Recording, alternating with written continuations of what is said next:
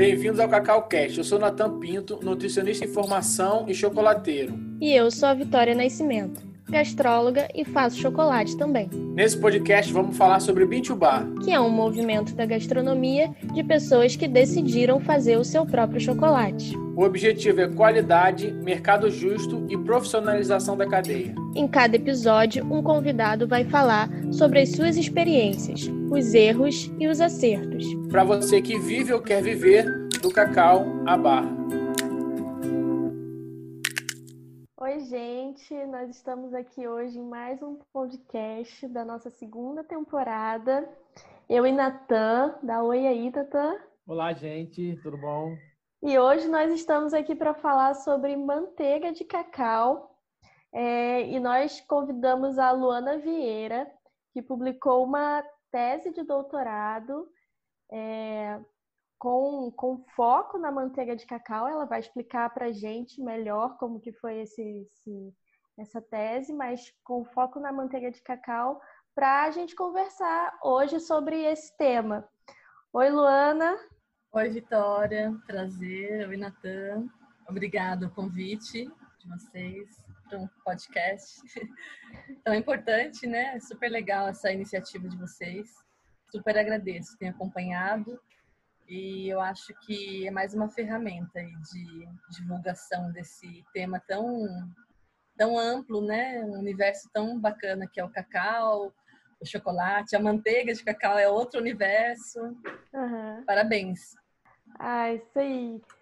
Obrigada. E a gente já vai começar perguntando para ela um pouco da história dela, né? Para a gente entender melhor como isso aconteceu. Conta aí para a gente, Luana, como que você se achou nesse mundo aí do cacau, do chocolate, da manteiga. Beleza, Vitória. Bom, eu sou formada engenheira de alimentos, eu sou bem da área da, da alimentação eu acabei vindo para vim para Campinas para estudar exatamente uh, esse tema, né? E acabei ficando aí desde 2001. Eu moro aqui em Campinas. Eu me formei e depois acabei indo para tecnologia de alimentos, né? Trabalhei em algumas indústrias aí na parte de aromas, desenvolvi muito produto com aroma e depois por fim vi que minha vocação era bem da aula, gostava muito da, de pesquisa e fui para o laboratório de frutas tropicais que tem na Unicamp, cacau, café, cana e produtos açucarados. Aí trabalhei com mel e depois, a convite da Priscila Efraim, trabalhei com cacau, mais especificamente com variedades brasileiras e principalmente origem do cacau, isso lá em 2012. Então, comecei a tese focada em caracterizar e diferenciar tudo que tinha de, de vasto, né, que nosso país pode é, é, nos fornecer, que é o cacau, algo genuíno brasileiro e muito pouco explorado, principalmente quando eu comecei o doutorado, uh, as pesquisas estavam estavam muito focadas principalmente no cacau baiano, não se tinha conhecimento nenhum, por exemplo, de cacau amazônico ou de, do Amapá, etc., de diferentes estados. Então, a minha proposta na pesquisa foi é, buscar mais conhecimento e dados sobre os diferentes cacaus, certo? Além disso, outro parâmetro bem interessante era o que, que tinha de diferente num cultivo orgânico versus aquele plantado de forma convencional, uh, tradicional, né? Então, essa era a segunda proposta do trabalho. E a terceira e quarta, uh, uma delas era a manteiga, que eu vou falar um pouquinho aqui sobre isso, focado nisso. E a quarta era a elaboração dos chocolates de diferentes origens, todos só tinham dois ingredientes, o cacau e o açúcar, então a gente pôde avaliar sensorialmente toda a complexidade desse, desses diferentes cacaus e até mesmo os diferentes manejos, né, um orgânico versus o outro tradicional. E para falar da manteiga, durante esse percurso eu comecei a trabalhar bastante no laboratório de óleos e gorduras e fui trabalhar num laboratório bem interessante na Bélgica que chama Cacau Lab, na Universidade de Ghent. E lá eu me aprofundei bastante no polimorfismo, né? É bem técnico esse nome. Eu costumo falar para os alunos: nossa, não se polimorfismo é poli de muitas e morfos é forma, né? Muitas formas. que a manteiga ela pode nos uh, gerar. Então, trabalhar com esse polimorfismo. E na Bélgica foi, foi um grande divisor de águas aí na minha vida, porque eu acabei, além de me apaixonar mais ainda pelo chocolate, acabei trabalhando com cerveja também, artesanal. Então, tem dois focos aí. Voltando é, para o Brasil, depois eu mont... é, além de, da, de continuar na pesquisa, dei aula em algumas universidades, em cursos técnicos em alimentos. E, por fim, fui, fui virar empreendedora, esse difícil ramo aí aqui no Brasil, que foi principalmente trabalhar com cerveja em 2015. Então, eu tenho essa marca é, Canela de Ema desde 2015. E o ano passado eu montei uma loja que chama Monjolo Chocolate Bar para trabalhar com chocolate bean to bar e comecei a fazer meu próprio chocolate também. Apesar de já fazer para mim mesma e nunca nem saber o que era um bean to bar, sempre fiz bean to bar, mas não sabia ainda o que era isso. É, esse nome veio depois. E acho que é um pouco isso.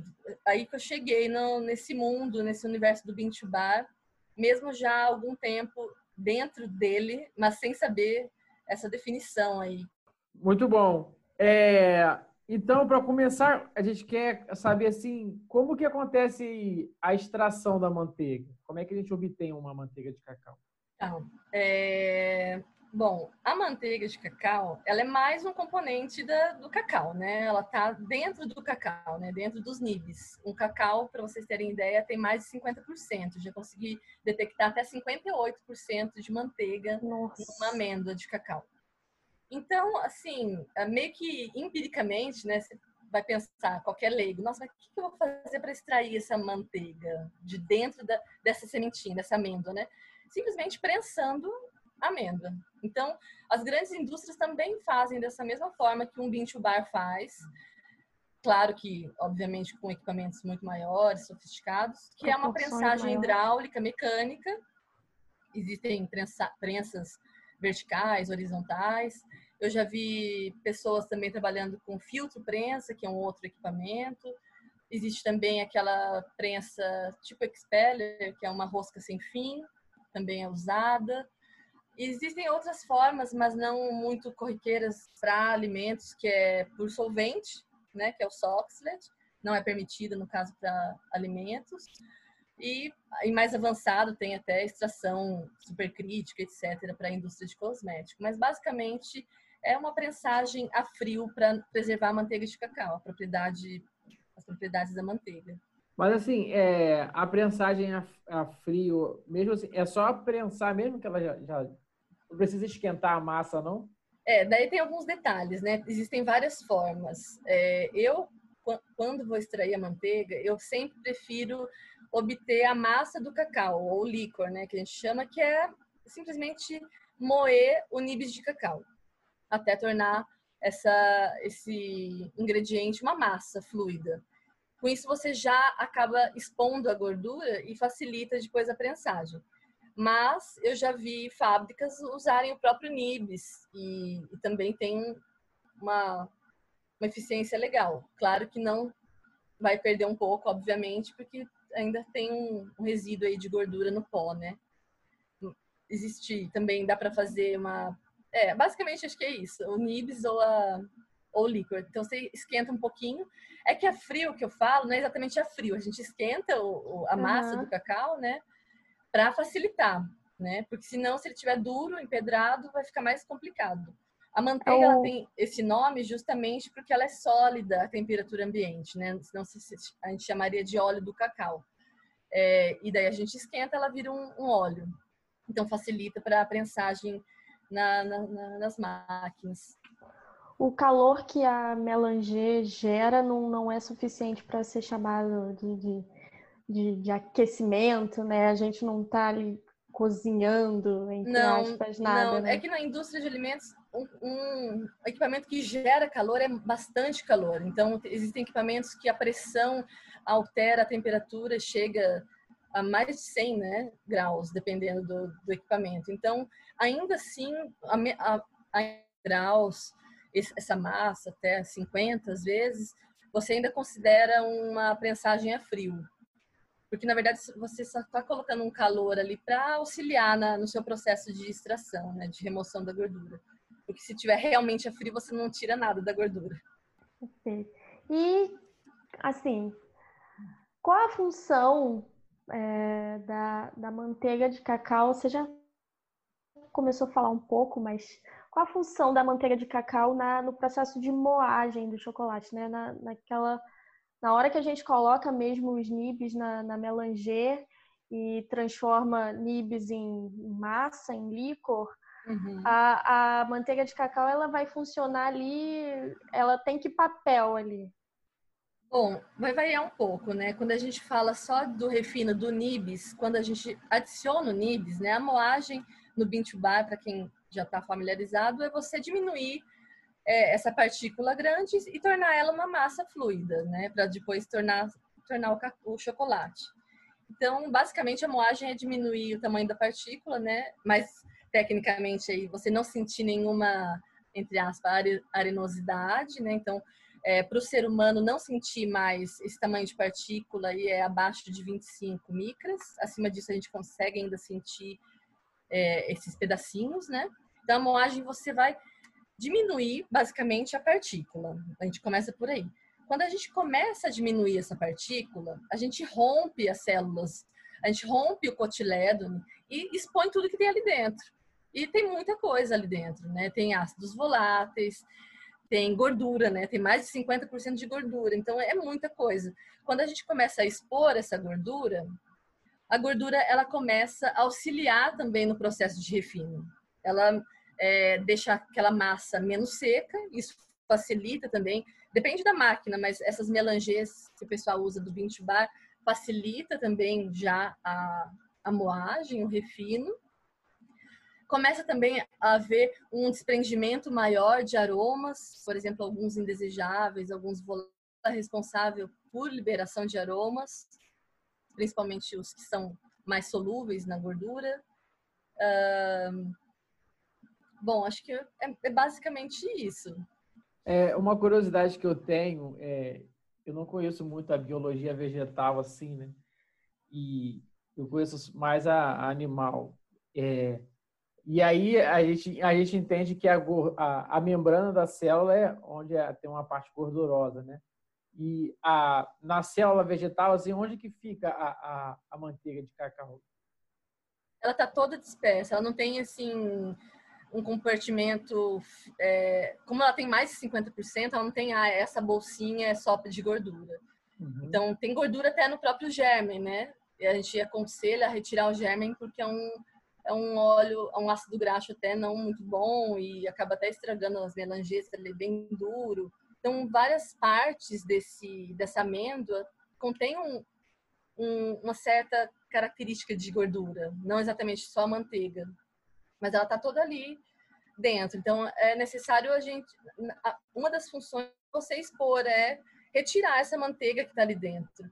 E quanto mais eficiente essa moagem, menos manteiga adicionada você vai precisar utilizar para aqueles que gostam de usar ainda uma manteiga é, extra, né, para dar maior fluidez ou para dar maior derretimento posterior, posterior no, nas etapas sequentes, é, consecutivas. E, e é, você estava falando aí de, de, da manteiga de cacau, né, é, conduzir os sabores e tal. Uma dúvida que eu tenho, pode parecer bobo, mas eu tenho essa dúvida ainda. Manteiga de cacau tem sabor?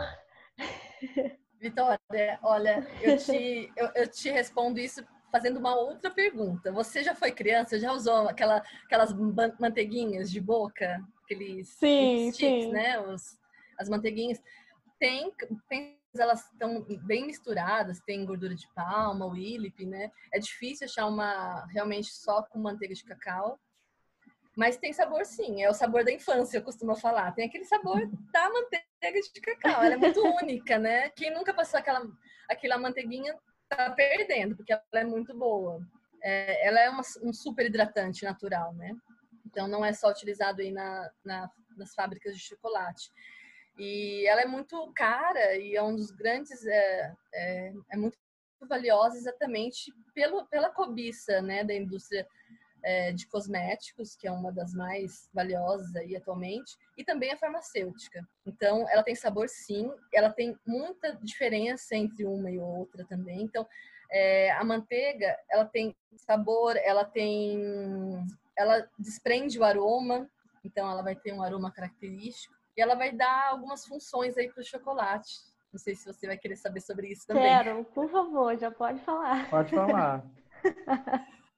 Bom, é, e por isso que é tão importante a manteiga de cacau. É, eu sei que eu sou entusiasta da manteiga, né? Eu sou suspeita, né?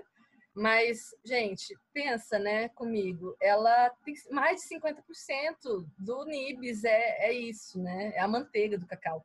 Então, ela é super importante. Ela é, ela é a mãe mesmo. Eu falo que é a protagonista. E ela tem vida própria. Ela é um grande desafio para todo mundo que faz chocolate é, sempre se esbarra nessa etapa de hora que, que se encontra, que encontra a manteiga de cacau mesmo, porque ela você estuda, você lê, você faz curva de temperagem e no fim você vai fazer acontecer e sai tudo diferente, porque eu falo, ela tem vida própria, ela não não adianta é.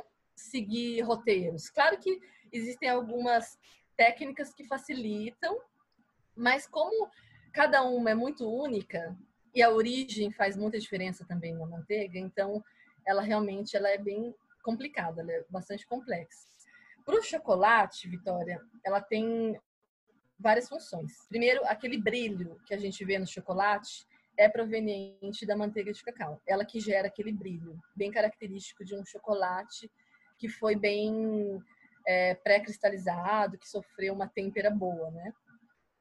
É, outra característica que a manteiga que fornece é a questão da textura, né? Ou o derretimento que depois de ser degustado a gente vai sentir. Até na mão a gente já começa a perceber isso, né? Com o calor uhum. das nossas mãos. Aquele derretimento é a própria manteiga de cacau se fundindo. E isso é outro ponto interessantíssimo da manteiga de cacau, porque os pesquisadores, os cientistas estudam, buscam gorduras alternativas e nunca ninguém encontrou uma manteiga, uma gordura que fosse tão única, tão especial como a manteiga de cacau. Porque ela derrete, ela tem um ponto de fusão muito específico para o ser humano. Ela, a faixa de derretimento dela se enquadra à nossa temperatura corporal. Então, quando a gente coloca na mão, ela vai começar a derreter, porque ela se funde a 36 graus, que é a nossa temperatura corporal. E ela também vai se derreter a nosso, ao nosso paladar, né? Quando a gente começa a degustar um chocolate, ela vai derreter e vai sumir. Diferente daqueles guarda-chuvinhas, né, hidrogenados também da nossa infância. A gente não pode renegar, né? Eu não condeno, a gente uhum. já foi criança. Ele fica na boca e ele é malquisto exatamente por aquela gordura não se fundir a nossa temperatura corporal.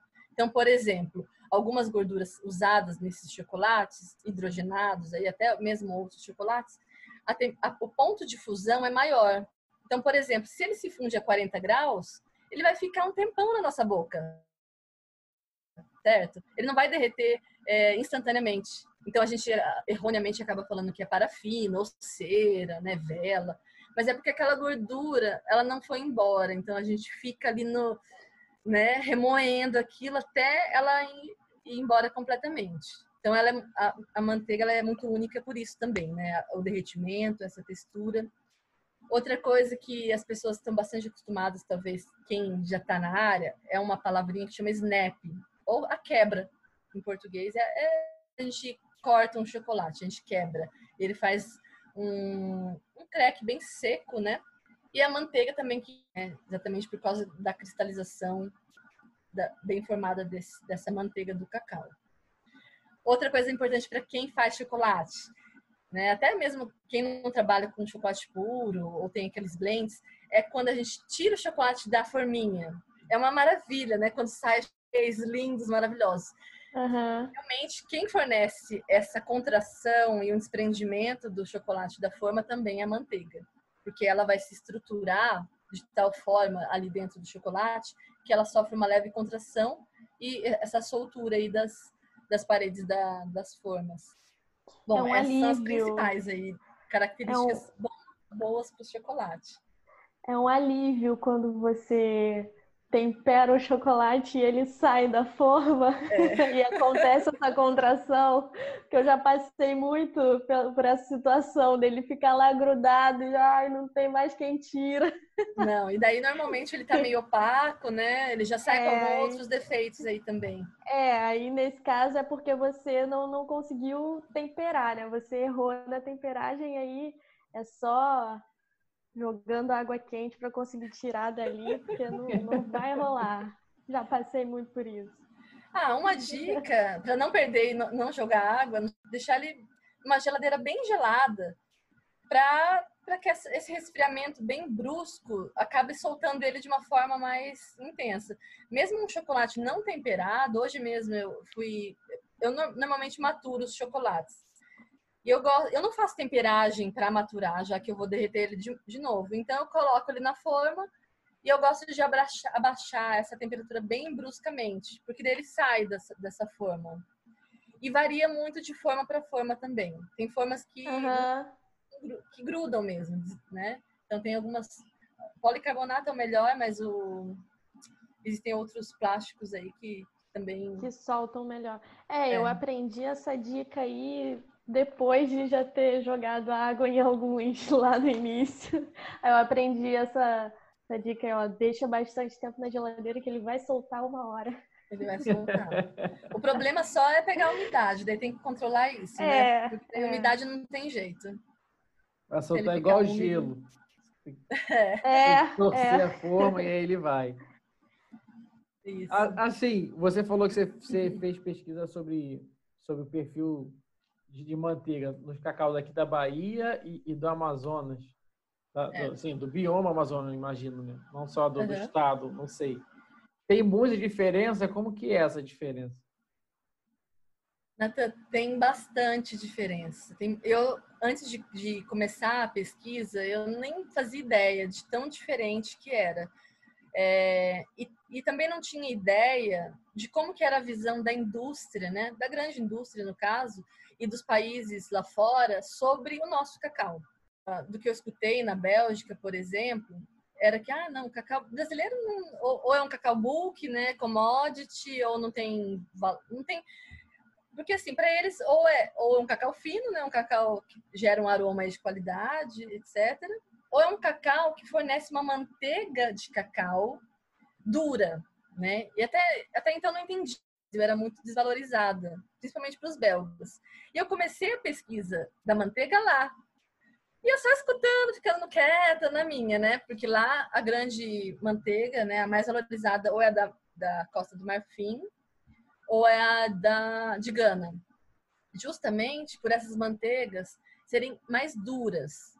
E o que, que quer dizer isso, né? Ah, manteiga mais mole ou mais dura.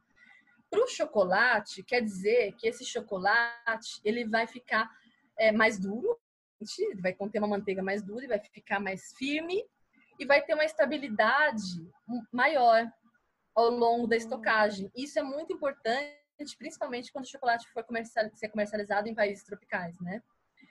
Agora, uma manteiga mole, imagina utilizar uma manteiga mole na grande indústria, né? Porque no 20 bar isso já não é foge um pouquinho. Mas uma manteiga mole, gente, o chocolate ele não chega muitas vezes nas prateleiras. E isso tem a ver com a composição da gordura. Mais ou menos ácidos graxos saturados ou insaturados. Eu sei que é bastante técnico, né? É, são triacilglicéridos que eles têm a característica de serem ou mais é, saturados ou insaturados. Para ficar mais fácil, por exemplo, a manteiga, as gorduras, é, gordura de coco, né, a banha, elas têm bastante conteúdo de saturados, é o que vai dar características de dureza para aquele produto. Os óleos comestíveis, girassol, milho, soja, eles têm grande conteúdo de triacilgliceróis e ácidos graxos insaturados. E é isso que dá a característica de ser líquido. Então, assim, eu ali na minha fazendo a minha pesquisa, os, os, o cacau africano bem valorizado por causa dessa manteiga do cacau e principalmente porque por causa dessa questão da manteiga de cacau, né, dos países africanos serem é, mais duras, possuírem um conteúdo de saturados maior do que aquelas do, consideradas moles que vinham do Brasil. Mas, até então, existia muito pouca pesquisa. Como eu falei, quando eu comecei o doutorado, tinha pouquíssimas coisas e eram, eram, eram pesquisas voltadas para o cacau da Bahia, certo? Que é um estado, é, para quem olhar a linha do Equador e os produtores de cacau, um pouquinho é, afastado da distante dos consagrados aí Costa do Marfim e, e Gana, que eram os melhores produtores de manteigas é, duras. Só que a manteiga de cacau brasileira, proveniente de estados como Rondônia, o Amazonas, Mato Grosso, todos aqueles mais próximos também à linha do Equador e quase até mesmo na mesma latitude aí do, dos outros países famosos, né, pela manteiga, é, geraram uma manteiga com características similares a essas grandes manteigas, muito próximas. E o que, que, que, isso queria dizer? É, com triacilgliceróis com mais saturados e um, um, um perfil de fusão, né, um conteúdo de gordura sólida, etc., mais dura, que, o que geraria depois um chocolate também mais firme, mais duro, com derretimento menor, etc. E eu fiquei super feliz, porque depois disso mudou um pouco, né, essa questão. E eu fico mais feliz ainda porque o, o Brasil, ele é, ele é gigante, né? E a gente tem uhum. cacau, para vocês terem ideia, não é pouco falado isso, mas a gente tem no estado de São Paulo, no sul do estado de São Paulo. É, na década de 70, o governo até incentivou bastante o plantio né, de cacau, mas como a manteiga do estado de São Paulo era muito macia e gerava um chocolate muito mole, o que não era interessante para a grande indústria, eles desistiram e as plantações estão abandonadas praticamente. Então, é, bora retomar, gente, porque o Bintubar é super conveniente para utilizar esse tipo de cacau, porque a gente tem outra estrutura, é, nosso chocolate é muito diferente. Bom, espero que isso ainda mude, mas é, é muito regional, né? A gente não vende, por exemplo, é, para grandes é, distâncias, então uhum. tem, tem pouquíssima ainda interferência de temperatura, que é um dos grandes maus aí da manteiga de cacau, as variações.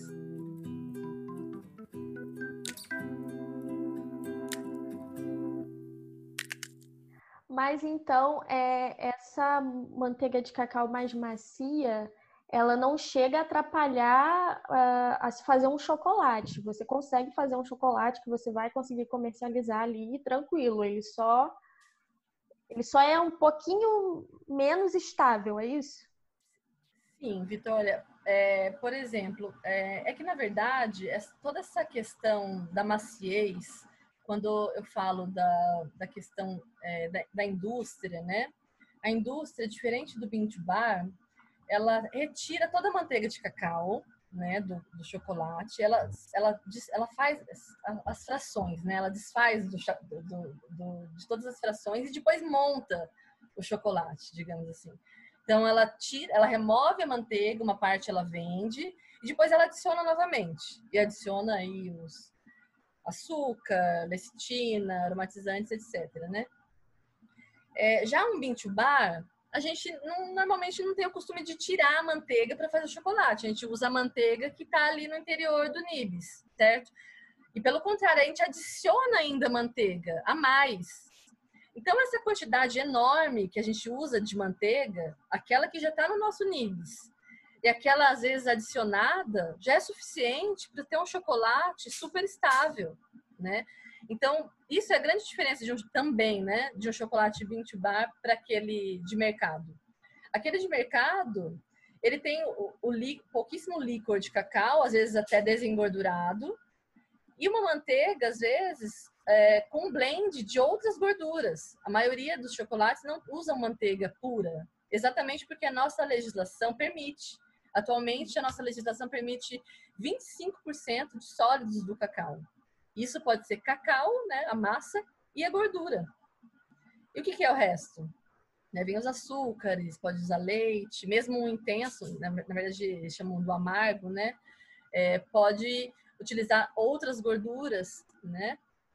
Ah, hoje tem até um projeto de lei que tenta aumentar um pouquinho isso. Na Europa já é o 35%, mas é uma realidade completamente diferente da nossa, é, produtores de uhum. chocolate em 20 bar. Porque a gente não, não extrai essa manteiga, a gente não retira a gordura para adicioná-la de novo, né? Então, nosso chocolate ele é bem diferente estruturalmente falando, né? A nossa gordura, nossa, nosso chocolate ele é mais, muito mais rico polimorficamente falando, né? É, eu vou voltar um pouquinho nesse tema porque ele é muito importante. Na, não sei se vocês vão falar isso aí depois ainda da temperagem, mas nessa etapa da temperagem é que toda essa complexidade da, da, manteiga de cacau e das diversas formas que ela pode se cristalizar, porque a manteiga é uma gordura e toda gordura ela se cristaliza, né? É uma ciência bem avançada já na área da cristalização de gorduras. E a manteiga, ela é super complexa porque pode se formar, pode se cristalizar em até seis formas. Então tem aquelas formas que são super instáveis, que vão derreter rapidinho, e tem aquela desejada que é a mais estável, né? Que o chocolate maker busca, deseja, fazendo a temperagem, seja no mármore ou seja utilizando alguma semente de cristalização. É, então é, é uma realidade bem diferente. Então, por, por exemplo, um produtor que só usa amêndoa baiana, então quer dizer que o chocolate dele vai ser muito mole? Não. São muitos fatores, são muitos parâmetros que a gente tem que avaliar aí. Mas se eu comparar um chocolate com cacau somente exclusivamente baiano, sem blend nenhum, de um único lugar, comparado com um cacau, com um chocolate que vai utilizar somente cacau amazônico, um versus o outro, sim, o cacau, o chocolate baiano vai ser mais mole do que aquele produzido só com cacau amazônico. Isso dentre os Bintubar. Se a gente comparar uhum. chocolate makers que só usam cacau é, amazônico versus aquele do Espírito Santo ou baiano. Então, é, isso pode ser notado. Tá? E é, é óbvio que também é um treino, existem outros fatores, por exemplo, se ele não sofreu nenhuma desestabilização no transporte, né? Se ele não, se ele foi bem temperado. Certo. E assim, entre entre as variedades também varia muito? Além Dentro da, da região? Mesma Varia, varia, Natan. Dentro da mesma variedade varia também. Porque, assim, é, é algo muito novo, os cientistas não sabem o que acontece a, a fundo ainda, mas a composição da manteiga de cacau, ela é muito influenciada pelo clima, basicamente, nos últimos meses anteriores à colheita. Então, se chove muito, interfere, se fez muita seca, ou se a temperatura foi diferente. Então, de safra para safra, pode variar a composição da gordura. O mesmo cacaueiro pode variar a sua composição de gordura. Obviamente que são características que vão mudar pouco, mas agora aquelas comparadas com o estado, daí realmente é uma característica bem marcante. Estado próximo, localizados próximos à língua do Equador, quanto mais ao norte do nosso país, vai gerar uma manteiga de cacau mais dura, ponto. Isso é já tá já é, já é sabido. E então Bahia, Espírito Santo e quem quiçá São Paulo, se um dia produzir cacau é, econômico, né, economicamente viável aí, também vai gerar uma manteiga de cacau super macia, super mole. Existem alguns produtores que estão começando a cultivar na praia, né, em São Sebastião, no litoral aqui de São Paulo. Ubatuba também tem cacau. Então, provavelmente esse cacau vai gerar uma manteiga mais macia, tá? Não que o chocolate vai derreter, vai ficar mole, porque, como eu falei, são muitas variáveis da composição, da formulação. A manteiga de cacau, outra coisa interessante, ela tem as compatibilidades. Então, se eu colocar leite, o leite também tem gordura. Ele vai gerar uma instabilidade na, na gordura do cacau é uma, estabilidade, é uma, uma instabilidade a gente, que a gente fala compatível, é compatível com a gordura do leite. É compatível também, se você colocar, por, por exemplo, no seu chocolate, é, óleo de, de o limoneno, da laranja, ou limão, qualquer óleo, também interfere na cristalização, porque é uma gordura. Uhum. Tudo isso, na hora que a gente for cristalizar o cacau, o chocolate, isso vai entrar naquela rede cristalina e vai desestabilizar ou não. Então, existem algumas gorduras que ajudam, por exemplo, a laranja, ela é uma super aceleradora de cristalização. Ó, fica a dica. Quem usa, é, quem tem costume de fazer um chocolate com laranja, é super interessante. Tem até uma, uma pesquisa publicada aí, de autoria minha e da Camila e o Eriksen, aqui de Campinas, que o delimoneno acelera essa cristalização e a obtenção da, da forma polimórfica, o beta 5 aí que a gente quer chegar no chocolate, a forma 5. Então, o limoneno é um caso que ajuda, que acelera a uma boa cristalização. Em contrapartida, existem algumas outras gorduras que vão acabar. Então, é, tem bastante gente que está começando a fazer ah, chocolate com castanhas, né? Leites de castanhas diversas. É legal fazer alguns testes mesmo, porque esses óleos é, você tem que ver como que vai ser a estabilidade dele de, a, longo prazo, né? Porque a temperagem é só uma pré-cristalização. As pessoas costumam falar, ah, tô cristalizando meu chocolate. Não, gente. Ali você está formando no máximo até 4% de cristais só. Onde você vai cristalizar? No resfriamento, grande parte, e depois durante a sua estocagem. Então, você acha que fez uma super temperagem ali, mas você não, ainda não sabe, né? A não, ser, a não ser que você faça o índice de temperagem certinho. Mas depois que você vai saber mesmo, durante a sua estocagem, se o seu chocolate vai ficar estável ou não. Daí, se você usa essas outras oleaginosas, pode ser que com o tempo o chocolate fique desestabilizado. Comece a formar as bolinhas brancas, as diversas formas aí da manteiga na superfície. É, a gente tem um chocolate com castanha de caju e ele é muito difícil, muito ele chato é de temperar. mais chatinho. E no início eu, eu fiz um com, com amendoim que era impossível. Impossível usar o amendoim para. Olha que pra, legal, que interessante. Para cristalizar mesmo. Eu, assim, eu não consegui. Quem conseguiu, manda um comentário aí. E o amendoim, ele é muito rico em óleo, né? E o óleo, ele uhum. vai deixar a manteiga mole, muito mole. Sim, sim. Ah. É outro perfil. É outro, é completamente diferente. Mas outra coisa que eu tenho curiosidade, você sabe dizer por que que só, assim, a maioria, não só, a maioria das manteigas que, que se vende assim, da grande indústria, ela é desodorizada? Porque o cacau é ruim? Não, não necessariamente. A manteiga, ela, a não ser aquela que a gente extrai, né, na nossa fabriquinha, quando eu, vou, vou falar dos dois lados aí. Quando a gente extrai numa pequena fábrica, né, os bean bar, a gente extrai e ela tá amarelada, muitas vezes até marrom, né, porque ela carrega os sólidos é. do cacau. Então, uma forma ou é você deixar decantar, a gordura ela vai subir, é, os sólidos vão decantar, né, e daí você depois retira esses sólidos. Ou dá para fazer até uma filtração a vácuo, né, com equipamentinho bem tranquilo ali de laboratório, dá para fazer isso em pequenas fábricas. E se alguém quiser dar um upgrade aí, que eu acho que um dia a gente vai chegar nesse ponto, é uma centrífuga. Dá até para montar uma centrífuga. E daí você vai ter uma manteiga sem os sólidos do cacau.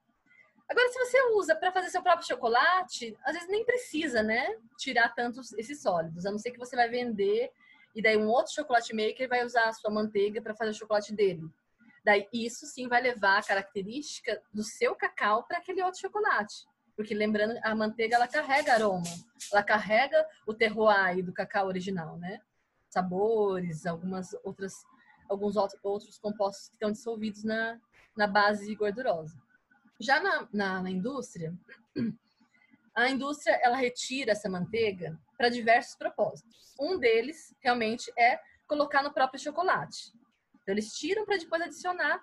Por que, que eles fazem isso? São burros? Não, nem um pouco, né? É, primeiro é o custo, a manteiga de cacau é cara, então eles vendem uma parte para outras indústrias e ficam com a parte que eles querem, né? Ou até compram, porque daí existem indústrias que só fazem isso, né? Trabalham somente com a manteiga de cacau. Isso é uma padronização, né? A indústria ela gosta de padronizar para sempre ter aquele laca na prateleira, aquele choquito, sei lá, qualquer chocolate da mesma forma. Então, o consumidor ele vai chegar lá e vai sempre ter um chocolate igual. Isso não acontece com bean bar, com nenhum uhum. bean bar, né? Vai variar muito de, um de ano para ano, é quase que impossível, né? Podemos chegar próximo, mas não é um chocolate super padronizado. Então eles vão primeiro clarear, né? Eles vão pegar essa manteiga, vão clarificar. Eles chamam isso de demucilagem. Eles tiram todos os sólidos em suspensão. Posteriormente, eles desodorizam. Desodorizar é isso que o Natan estava falando, né? De tirar os aromas. Porque depois, para não interferir no produto que eles vão estar tá adicionando, né? Então, eles tiram o aroma Normalmente são grandes indústrias que fazem isso, é um processo bem industrial, a vácuo, tá? Com injeção de vapor. Outro processo industrial também da manteiga de cacau é a retirada da coloração. Então tiram todos os pigmentos e deixa a manteiga bem branquinha, não fica mais com aquela cor amareladinha, não tem mais aroma da manteiga de cacau da infância, Vitória. E por Ah. fim ainda, o que mais que eles podem fazer? Tem mais alguma etapa que eu tô me esquecendo. Ah, sim. É, às vezes a manteiga ela pode ter algum ácido graxo, é, ácido- é, gorduras livres, né? Ácidos graxos livres. Isso seria um defeito aí que o Natan falou, porque é ruim. Normalmente a manteiga é muito difícil de ser ruim, Natan, porque ela não tem muito a ver com a fermentação, com a secagem. Ela não inter... Se é boa a fermentação ou não, a manteiga ela é muito única, ela não, ela não é alterada na fermentação e nem na secagem, tá? Então, assim, o que pode acontecer é que ela foi oxidada. Então, eles tiram todos esses ácidos graxos livres. É uma outra etapa. Para Eu queria- padronizar, basicamente. Existem algumas indústrias que não retiram aroma, tá? E nem a coloração, que eles vendem dessa forma mesmo. Eu queria perguntar sobre essa oxidação. É, a gente ouve falar que a manteiga de cacau é uma das gorduras que menos dá aquele sabor é, rançoso com o passar do tempo. Por que que isso acontece? Se é mesmo assim, se é verdade, mito? É verdade, Vitória. É, é mais por causa da composição também da, da gordura. E por ser uma gordura, os, os óleos, eles se rancificam com mais facilidade por causa da estrutura química, né? Por ter mais insaturados. Essa- esses pontos, né? Aí vamos entrar na química, esses, essas insaturações, você facilita os processos oxidativos, né? Os processos bioquímicos de rancificação, etc., acontecem mais facilmente nessas duplas ligações que tem nos insaturados, que são os óleos. Como a gordura do cacau é saturada, basicamente, e aí que é um grande também perigo aí para os grandes chocolatras, né? Porque o chocolate é um produto saturado, altamente saturado. Não chega a ser tão saturado igual a gordura do coco, mas é um produto saturado, tá? Então, sempre comer com moderação. Esse é o meu ponto de vista. Então é mais fácil de, é menos provável, né, essas reações acontecerem com essa estrutura química que possui a manteiga de cacau. Você falou Mas aí que entre ele e o, e o de coco, quem ganha, assim? Olha, eu posso estar falando besteira porque eu nunca vi a fundo, tá? Mas eu- a gordura de coco, com, certeza, assim, pelo menos a gente, ai, ganha porque sempre eu- que eu compro algum produto de coco eu fico até meio receosa. com Coco. você falou que a fermentação e a secagem não influencia na, na concentração de cacau final, enfim. Mas e a torre? Não, da manteiga do cacau, só da manteiga. Ah, sim. Ah, a torra, dependendo da sua torra, normalmente os produtores torram a amêndoa, né? Do, do cacau. Então, quando você tem uma temperatura muito alta de torra, você acaba perdendo um pouco da manteiga, porque ela sobe para a superfície e vai junto com a casca.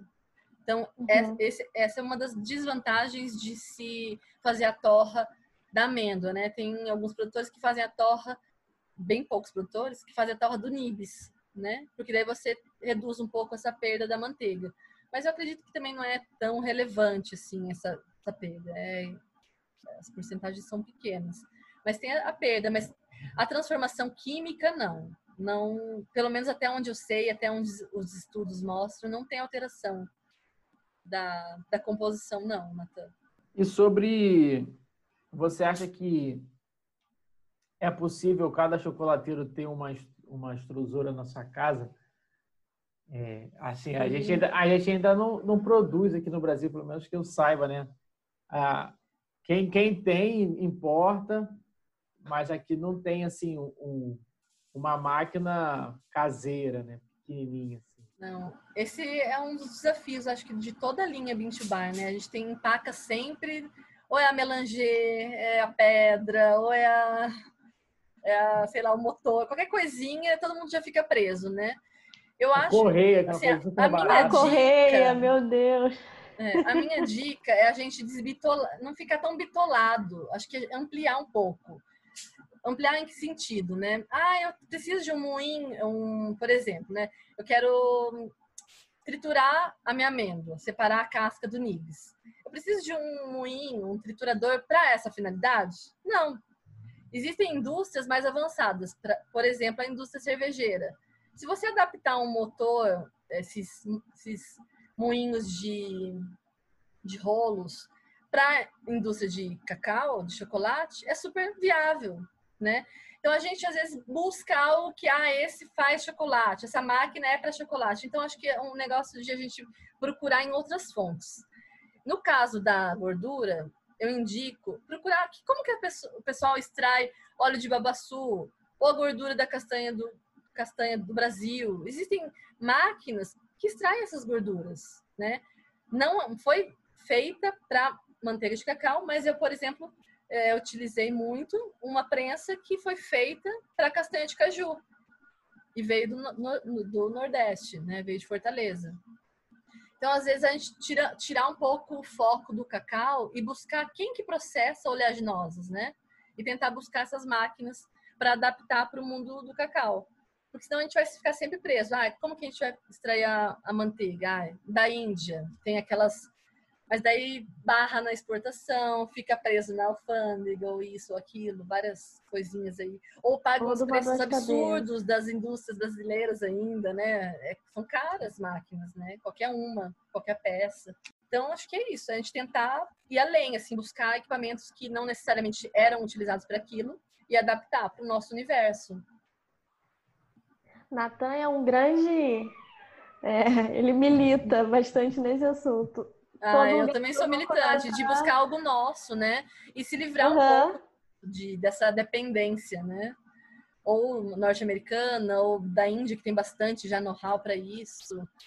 Europa eu nem falo nada, né? Porque é muito mais caro trazer qualquer coisa de lá. É. Então é adaptar. Dá sim, vezes... todo mundo é possível. Não é só, só precisa achar um, o pessoal que gosta de mexer com máquina, né? Eu já sou péssima em ferramentaria e máquinas. Então. Ah, eu gosto. É.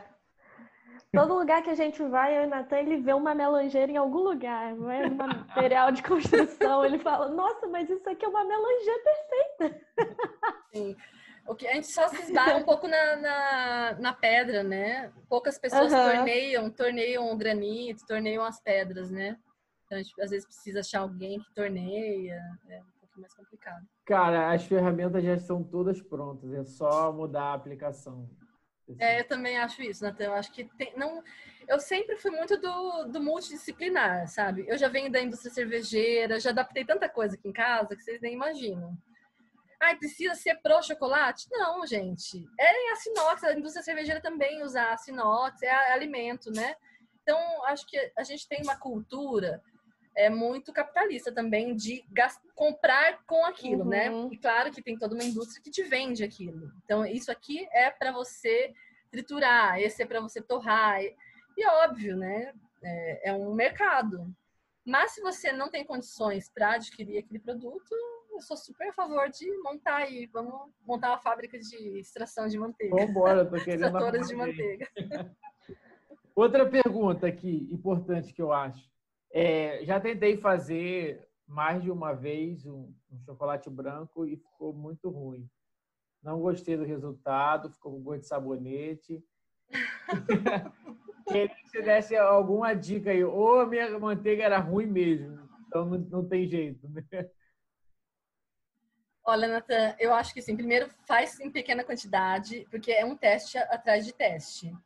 Eu não tenho, eu não, também não tenho tanto know-how com os brancos, porque a minha vivência toda foi é, tentando buscar o sabor do cacau, né? Na minha pesquisa era basicamente isso, avaliar o terroir, o que, que tinha de, de compostos ali que o consumidor iria encontrar e agradar. Já o branco, ele não tem isso, né? Então você vai se deparar com a própria manteiga mesmo. E a manteiga, ela é gordura. O que, que você vai ter que fazer? Balancear essa gordura com os outros ingredientes. É teste. É teste. Usa, mante...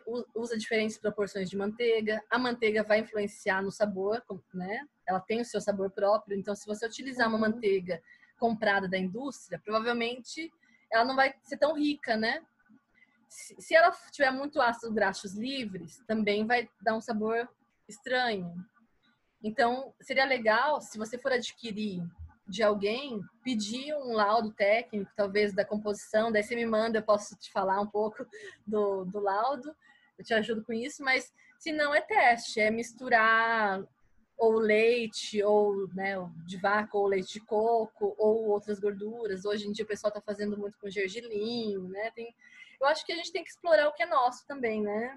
E é, é isso, né? não ficar olhando para o que o outro está tá fazendo sempre e tentar ver ah, o que, que tem aqui na minha terra, né? na minha região. Pô, será que não dá para fazer Uhum. chocolate com isso? Esses dias eu peguei, fiz um chocolate lilás com uma flor, flor azul. Deu uma coloração, né, para o chocolate. É corante? É um corante natural. Acho que a gente tem que tomar um pouquinho de cuidado também com as definições. As pessoas, ah, mas chocolate Mint Bar não pode ter corante, né? Ou não pode ter aromatizante. Mas calma, gente. A gente está comparando com a indústria, né? Beleza, não pode ter mesmo, eu acho também, esse- esses aromatizantes sintéticos, artificiais. Mas se você tem uma laranja extraída aí do seu quintal, é um aromatizante também. Uhum. É o mesmo Uhum. conceito, né? Ou o limão siciliano, que é uma delícia para aromatizar chocolates. Ou uma baunilha natural de fava. É é só tomar cuidado um pouquinho na escala e como é feito, né? Buscar o mais próximo do artesanal também, o ingrediente que você vai utilizar. Como corante, o branco é muito rico por causa disso também. Você pode explorar o sabor do seu corante, né? Então, você vai colocar um hibisco, o hibisco vai gerar um um sabor mais azedinho para o seu chocolate. Né? Você pode explorar essa característica do hibisco e tirar um pouco aquele gosto da manteiga gordurosa, né?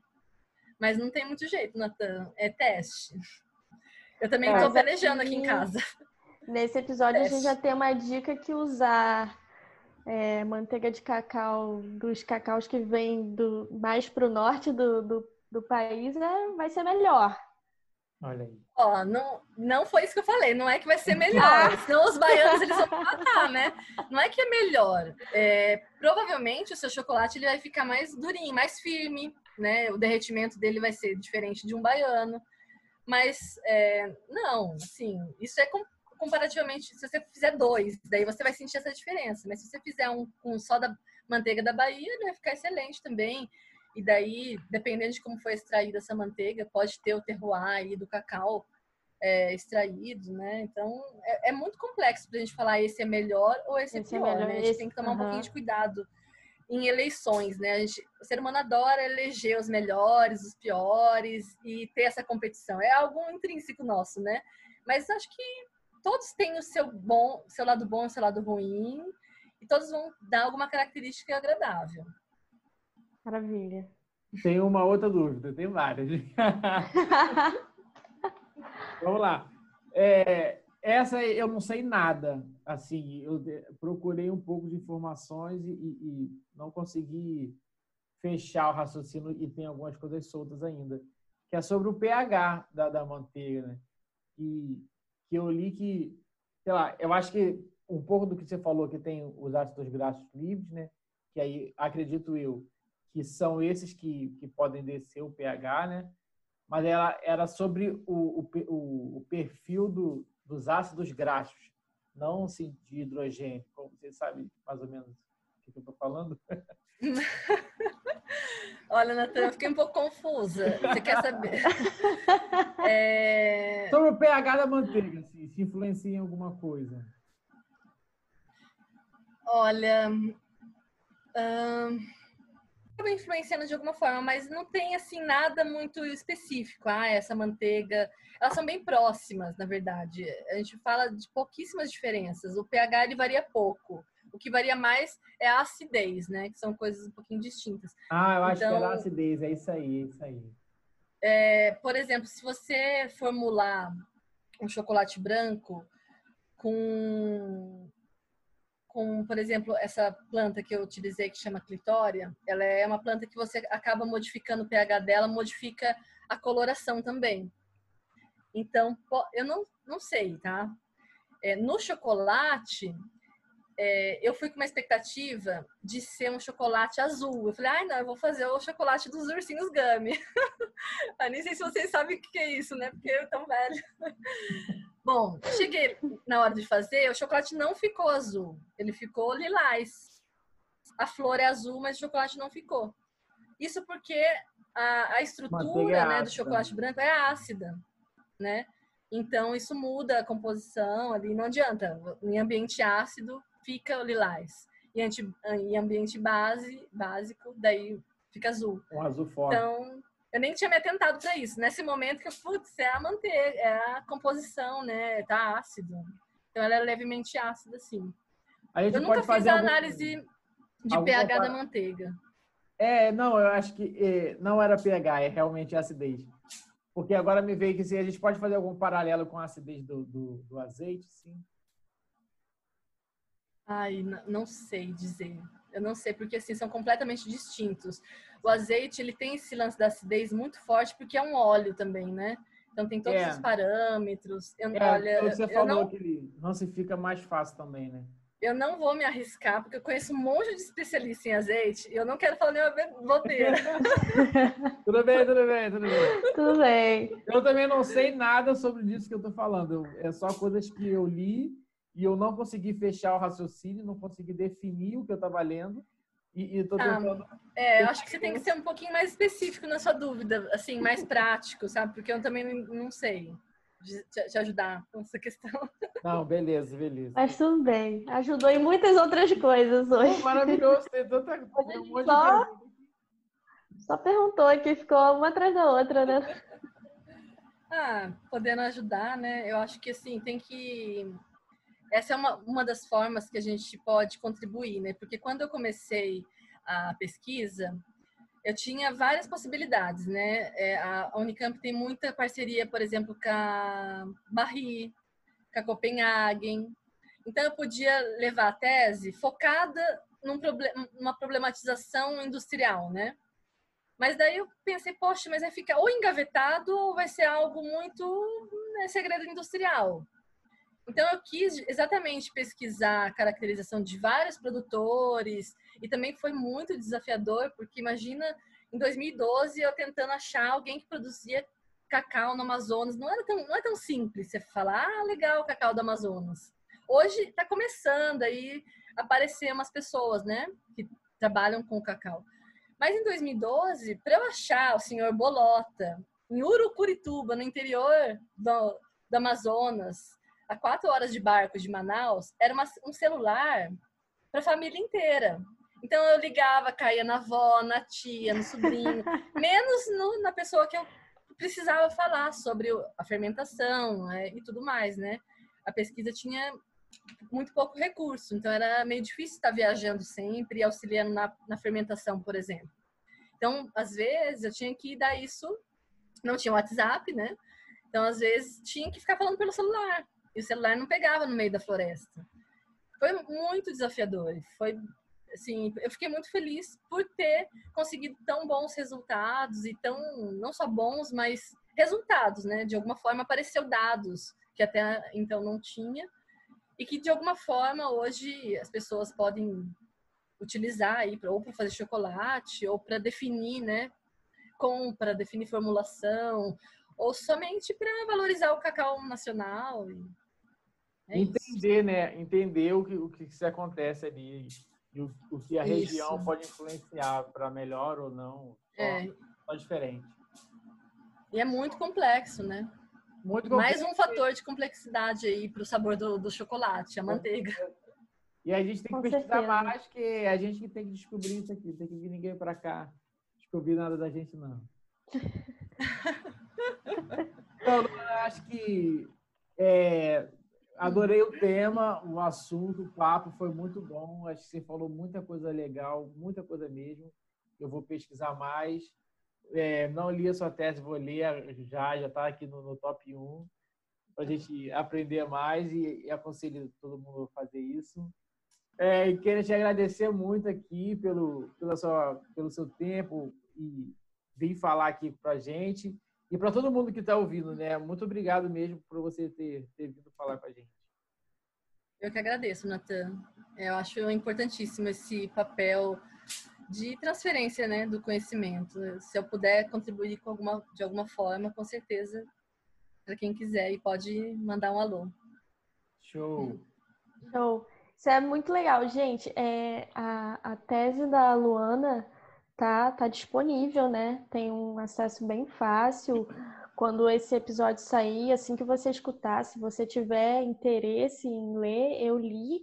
E é um material muito interessante e me chamou bastante atenção justamente isso uh, na, na época que eu li, que, é um, que o ano é 2016, se eu não me engano, né? É, ela, e... ela foi finalizada em 2016, né? Ela acabou Sim. aí.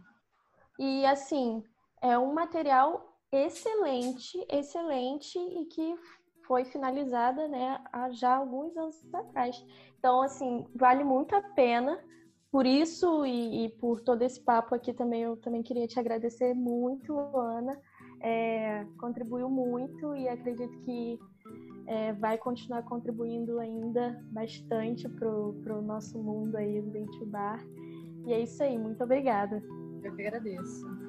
Gente, esse episódio foi patrocinado pela N Chocolate. Valeu, até a próxima.